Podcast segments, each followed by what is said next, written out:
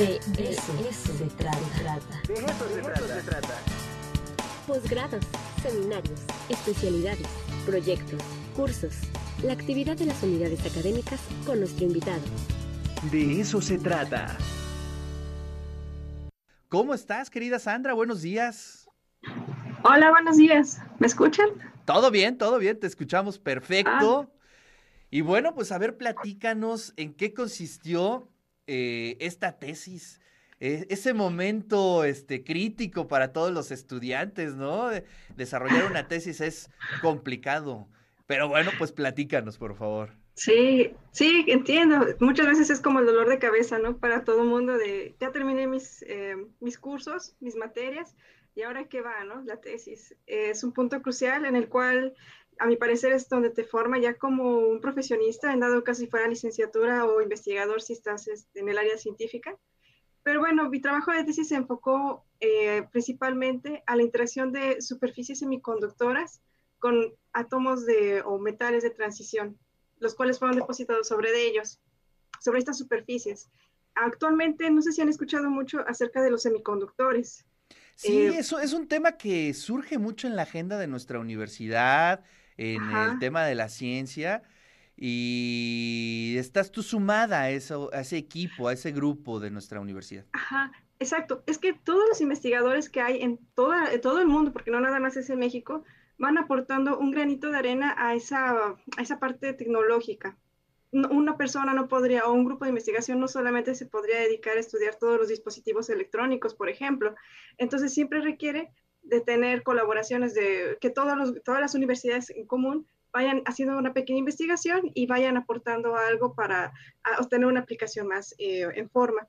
En este caso, mi trabajo se enfocó más a estudiar las propiedades a nivel atómico, es decir, es como estuviéramos eh, modelando las interacciones eh, que sería de los átomos dentro de una estructura que tendría la materia principalmente es como si le hiciéramos un zoom a un sistema macroscópico, le hiciéramos un zoom como con un microscopio y llegáramos a ver los átomos y decir, ah, mira, pero los átomos de cierta forma, como estén ordenados alrededor de, ese, alrededor de uno con el otro, van a darnos una propiedad física eh, característica. En este caso, yo me enfoqué a, los, a superficies semiconductoras. Entonces, eh, los cuales son ampliamente aplicados en la, ¿qué sería? En la electrónica, tanto de celulares, computadoras, en lo, ¿qué serían los diversos dispositivos que están hoy en día? Hasta en los carros, en las computadoras de los carros. Sin embargo, estos tienen, se vuelven atractivos cuando interaccionan con algún metal de transición, es decir, como el hierro, el, el manganeso, el cromo, los cuales tienen por sí solos propiedades magnéticas, o sea, que se pueden magnetizar con un campo externo. Entonces, eh, cuando interaccionan con estas superficies, podemos tener, es como si fuera, hiciéramos como tipo sándwich, imaginémoslo así. Es como si tuviéramos una superficie que sería nuestro sustrato, que en nuestro caso es un semiconductor. En este caso usamos el arsenuro de galio y nitruro de galio. Y este, depositáramos ahora una capa de, de, una capa de átomos de, de, en este caso de metales de transición, ya sea cromo o manganeso. Entonces la interacción entre esas dos, eh, entre esos dos sistemas se vuelve atractivo porque eh, puede conservar sus propiedades magnéticas e inclusive podemos modificarlo. En vez de que sea un comportamiento semiconductor, ahora se tenga propiedades metálicas, justamente la interfaz, lo cual es importante para el área también de spintrónica, que actualmente ha tomado un poquito más de peso porque nos facilita el, o nos hace más eh, probable el poder almacenar energía, este, que se llama capacidad o información en un pequeño espacio. Entonces, conocido, eso lo podemos ver en las memorias magnéticas, principalmente las que son de estado sólido, ¿no? Claro. Entonces, cuando se aplica un campo externo, pues nos, da la facilidad de poder almacenar mayor eh, información en ellas. Entonces, eso fue principalmente lo que se enfocó mi tesis.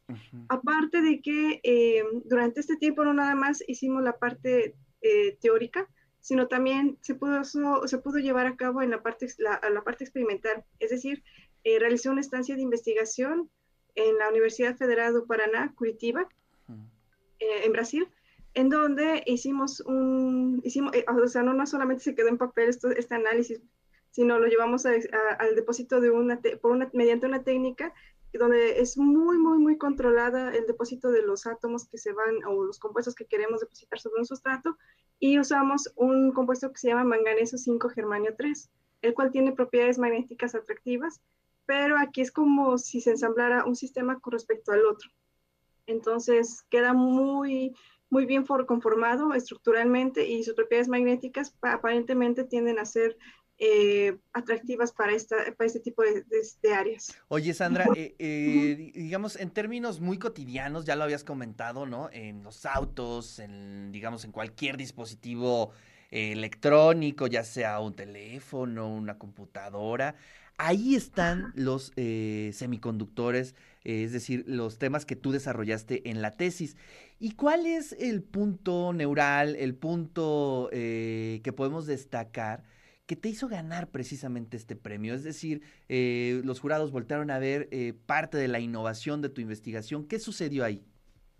Ah, ok, bueno, la innovación aquí es que eh, son sistemas que no son tan estudiados teóricamente. Comúnmente se lleva a cabo el estudio a sistema em, o, en dimensiones volumétricas, es decir, nosotros nos enfocamos solamente en las superficies como si estuviéramos viendo de forma muy general, estuviéramos viendo la mesa, una mesa y nada más estuviéramos viendo meramente en la superficie eh, cómo se interaccionarían estos sistemas o esta superficie con algún metal de transición, eh, donde eh, se dan principalmente las, las propiedades que nos pueden ser útiles para el área de espintrónica. Por debajo de él sí pueden tener más propiedades, pero ya entrarían como, como nosotros lo llamamos en el algo en de bulto, ¿no?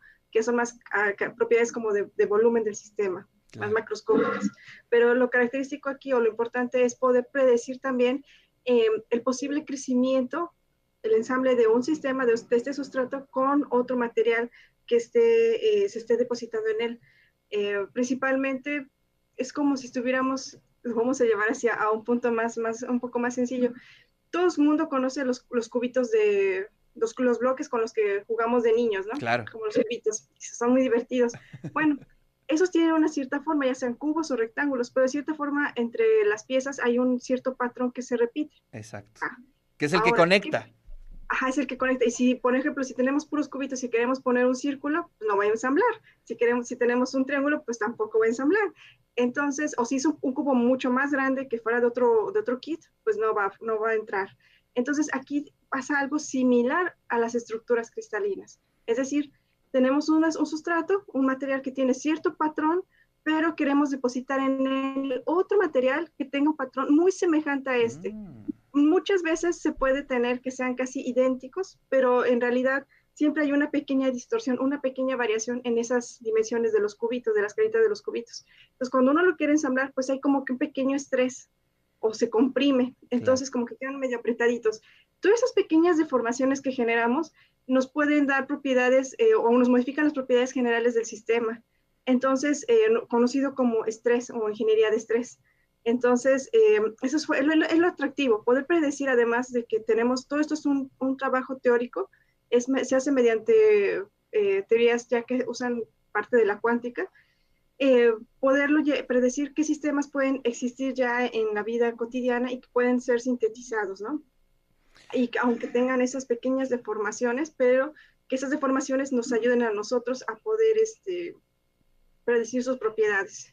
Oye, pues qué, qué, interesante. Y bueno, pues entonces con esto concluyes tu doctorado. ¿Y qué, qué, qué, qué, estás pensando? ¿Te vas al post? Eh, ¿Entras a, ya a la academia? ¿Qué va a pasar contigo? Cuéntanos.